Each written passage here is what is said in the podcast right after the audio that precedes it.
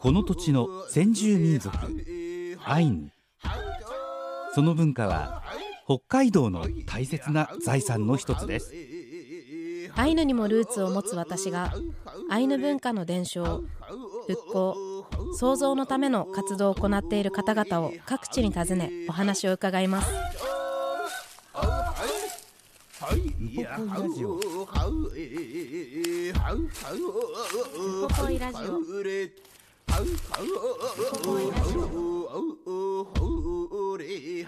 ウポポイラジオ今日は2022年10月14日にウポポイで収録した模様をお送りいたしますお話を伺ったのはウポポイ職員の山道響さんです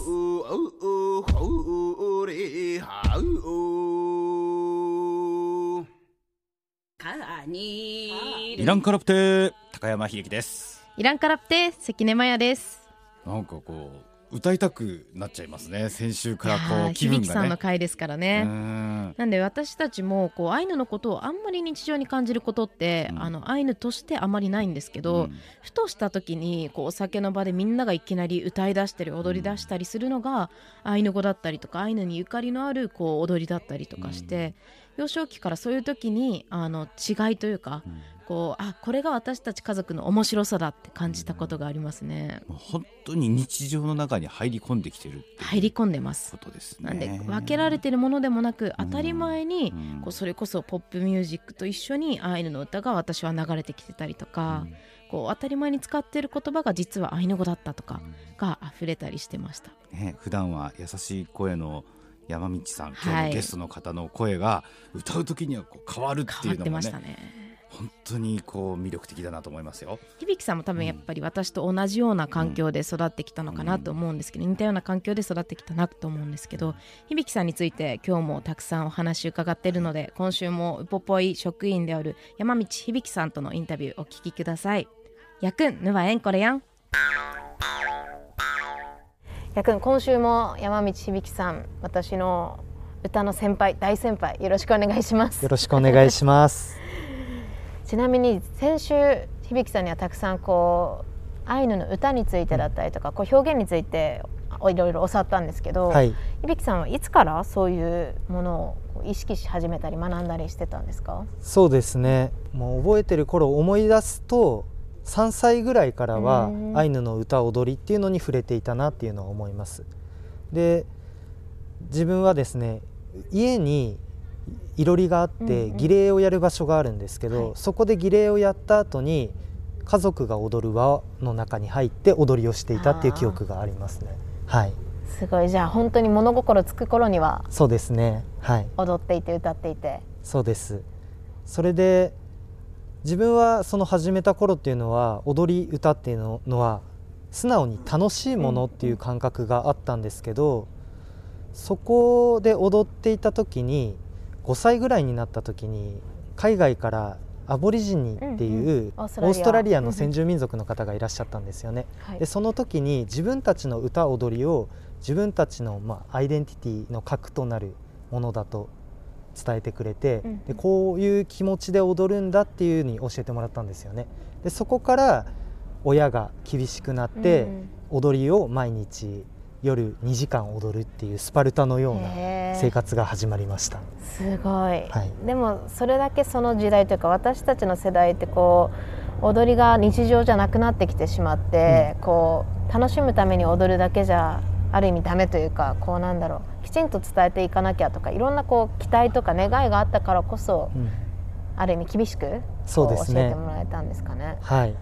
なんかやっぱり、うんまあ、僕が小さい頃っていうのはエカシフチっていうのは数人はいてでその儀礼には来てくれてたんですけど、うん。実際に踊ったり歌ったりっていうのをできない時代になってきたっていうのが一番強くてで親の世代ではそういった踊りを踊るっていうことが生活の中からもうかけ離れた時代だったんですよ、なのでそれを取り戻すっていう気持ちがあったのかなと思います。確かに。私の場合は踊り歌じゃなくて言語はい。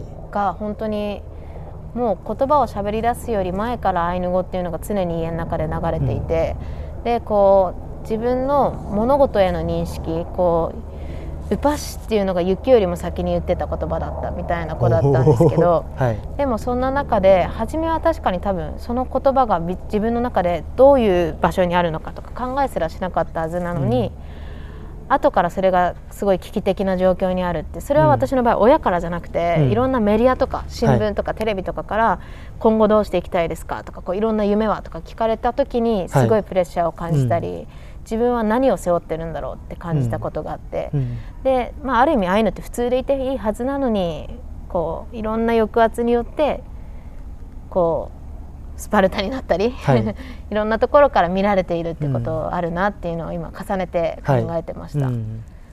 でもすごいね。踊り前は2時間はすごいね。そうですね。2時間やってましたね。でうちでやってた演目っていうのが、まあ、15から20ぐらいあったんですけど、はい、それを全部1曲ずつやるっていうのが毎日の日課だったんですよね。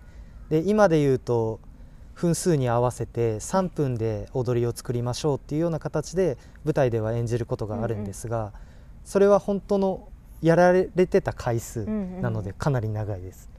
一つの演目に6分とか7分とかあるものもあるし短いものもあるしみたいな。しかも結構足腰使うからねそうですね。はい。結構下半身も使うし上半身もこう、きちんと意識込めてやらなきゃだめだから、そうですね。2時間きついね。きついですね。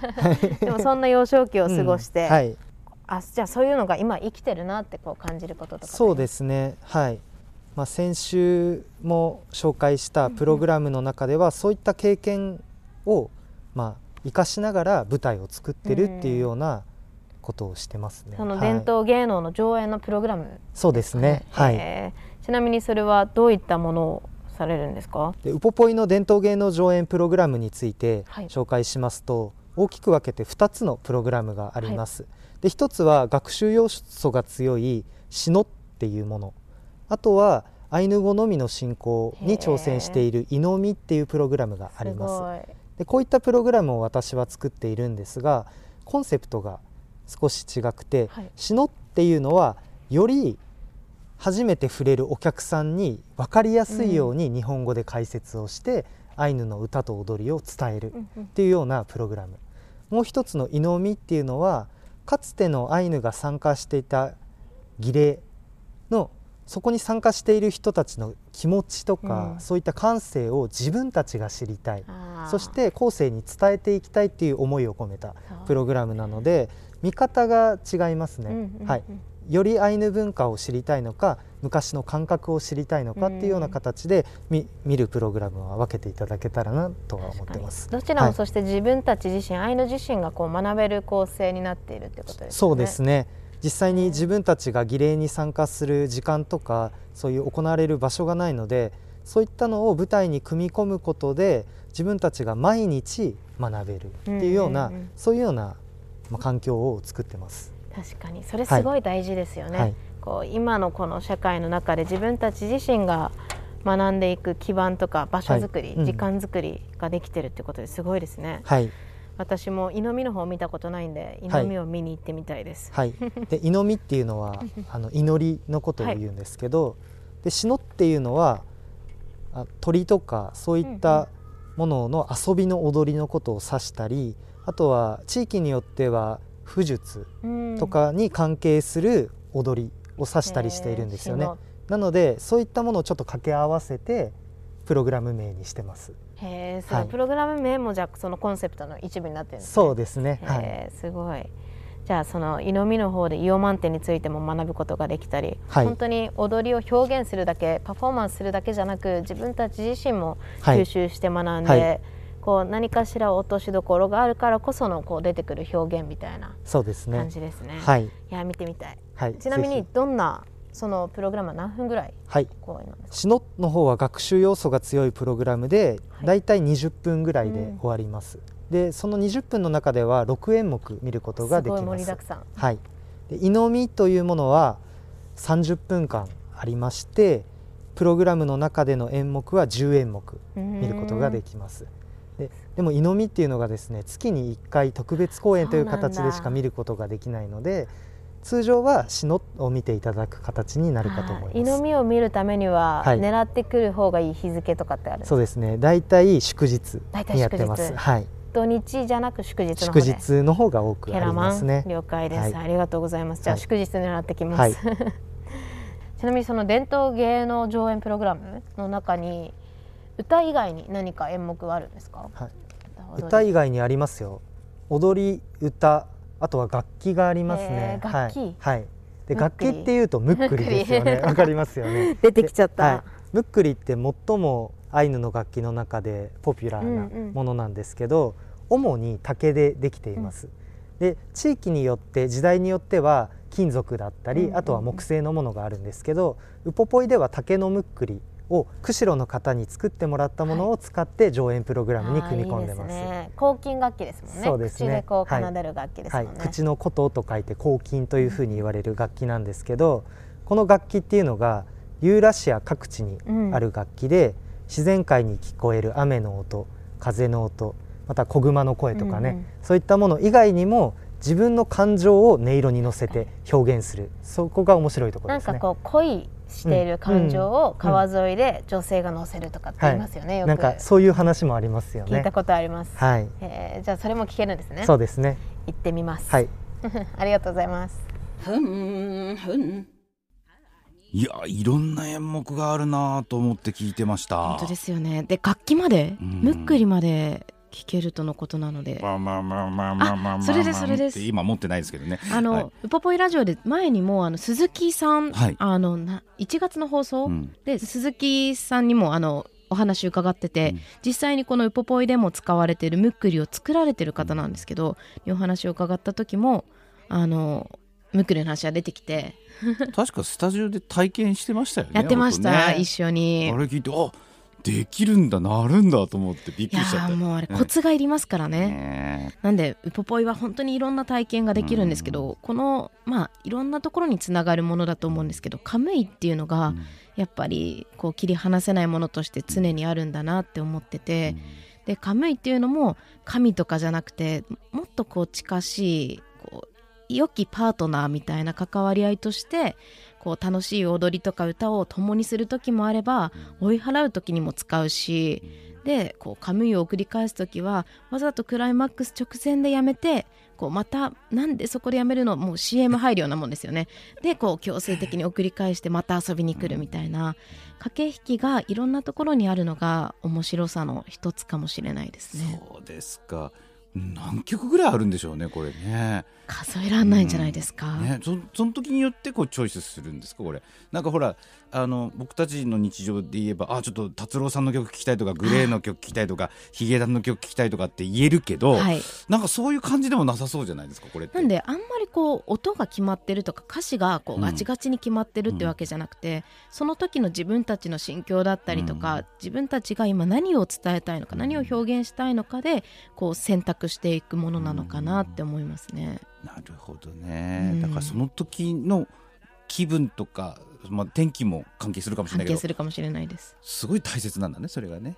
なんでそれがもうもっともっと生活に密接に結びついてたんだろうなって私は想像してますね。なんで後半にはうん響さんご自身のこう経験もですし、うんオリンピックの聖火ランナーもこう務めているのでそんなお話も伺っているのでもっともっと深掘りしていきましょう。やくんぬはえんこれやんちなみにあとは響さん白老でのオリンピックの聖火リレー、はい。ランナーをはい、されたんですか、はい、しましたね。読んじゃっったもん新聞で。ありがとうございます。SNS も見ました、ありがとうございます。かがでした？はい。で聖火ランナーっていうのはやっぱ引き受けた理由をお話ししますと、自分自身がなんでこの聖火ランナーをやる意味があるのかってまず考えたんですよね。でその時にこの北海道で聖火ランナーができるっていういうのはやっぱりの中で私ができるっていうのはアイヌ文化を伝えるとか、うん。この土地にいろいろなルーツを持っている人がいるっていうことを伝えたいなっていうことが、を思ったので聖火に点火する時にはアイヌのオンカミっていう拝礼の仕草で思いを込めて、この土地にいるアイヌまたはいろいろな人そういう人たちが共存し合ってるんだよっていう思いを込めて、はい、あ参加しました。ーそれはもう響さんにしかできない役割かもしれないですね。こうある意味北海道っていうところでアイヌの人たちがはい。あの過去のものじゃなく今も当たり前のように生活していてそれがはい。北海道だけじゃなく全国、はい。全世はい。界いろんなところうん。に生活を拠点を置いているっていうので、はいなので私もすごい感動しました。ありがとうございます。リアルタイムでは見えなかったんですけど、はい。でもすごいなんか勝手に誇らしく。ありがとうござないりました。はい。でもなんかそうやってこういろんな活動ポポイでの演目もですし、はい。個人的な活動もですし、はい。い、ろんな形でアイヌっていうものとはい。多分関わっているしこれからも関わり続けると思うんですけど、はい。なんかその時のこう意気込み豊富であったりとか、うんあとはこうこういう社会になっていきたいなっていうのがあればはい教えてください。まあ、自分自身は小さい頃からアイヌ文化に触れて育って今があるのでこの学んできたこと伝承されてきたことっていうのをいろいろな人に伝えたいという気持ちはあるんですが、一番は子どもたちにうん伝えていきたいなと思ってます。で例えばアイヌ語だったり踊り歌、うん工芸いろいろなもの関わってきたもの自分が吸収してきたものを子どもたちに伝えてそこからいろいろな、まあ、お客さんだったり、うん。世界の人たちに日本にはこういう民族アイヌ民族がいるんだっていうことを伝えるのがこれからのまあほなんていうんですかね 目標ですかね。目標。うんになってるかなと思います。はい、えーすごい。でも一緒に頑張れることがきっとたくさんあると思うんで。そうですね、はい、でアイヌ文化を伝えるってどういうことなのかを考えたら、先ほども言ったように北海道や日本の中にこのアイヌがいてでも世界を見てみるといろいろな文化いろいろなルーツを持った人たちがいるっていうことを当たり前の感覚として受け入れるっていうことがうん。一番の、まあ、目標なんだろうなと思ってます、なのでアイヌ文化だけを伝えたいわけではなくてそういった人たちを受け入れるっていうような感覚をみんなに持ってもらいたいっていうのが、はい、本当ですよ望みですね。人間一色じゃないですからね。そうですね。いろんな人たちがいて、はい。い、ろんなルーツい。ろんな文化を持ってて、うん。それをこう響さん自身のルーツをはい、当時あ通じてはい、知っていただけたらはい、かっこいいですね。はい、ありがとうございます。楽しみです、はい、頑張ります。私も頑張ります、はい。今日はありがとうござはいいま、す、ありがとうございましいやいらいた。けれ。いやいらいけれ。おやええいえさあうあえれ。ほいや。はちょ東京オリンピックってね、はい。1年こう延期になってで結果的にこう無観客みたいな形があった中でも、この山道響さんが聖火ランナーを務めて何ですかその御神っていう、はい。そういう仕草があるんですか？あります。それを映像ですけど多分世界に発信したことになるわけですこれはね。そうですよね。だからねなんかこの番組やるようになってこういう考え方になったんですけど、はい。山道さんはきっとこれをやるためにここにあの生きてきてるんじゃないかあーそうと。かも、うん。役割ってすごいやっぱりアイヌの世界観で大切なので関東ロは役作のアランケプシネプカイさんっていうあのまあアイヌの言われですよね、うん。天から役目なしに下ろされたものは一つもない、うん。私もすごく意識するんですけどそれぞれに役割があって響さんはある意味その立場でそこを伝えるっていうのをもってして生まれたのかもしれないですよね。ねこういうかっこいいねかっこいいそうだからこういう考え方に触れなかったらただかっこいいって多分終わってたと思うんだけど、かっこいいだけじゃないってそうなんかこうちゃんと自分の中にそういうものを背負って、うん。ちゃんと自分で考えてそれをねこうどういう仕草をしようかまで考えてらしたっていうのはすごいなですようね。ん。海外からっていう話もあったんですけど私 YouTube とかやってても視聴率の大体8%ぐらいは海外の方なんですよね。ね。で実際のこう体感でもどっかに行った時にうん「あ日本って言えばアイヌって先住民族いるよね、あ私アイヌなんですよ」うん。っていう会話がすごい当たり前にあるうん。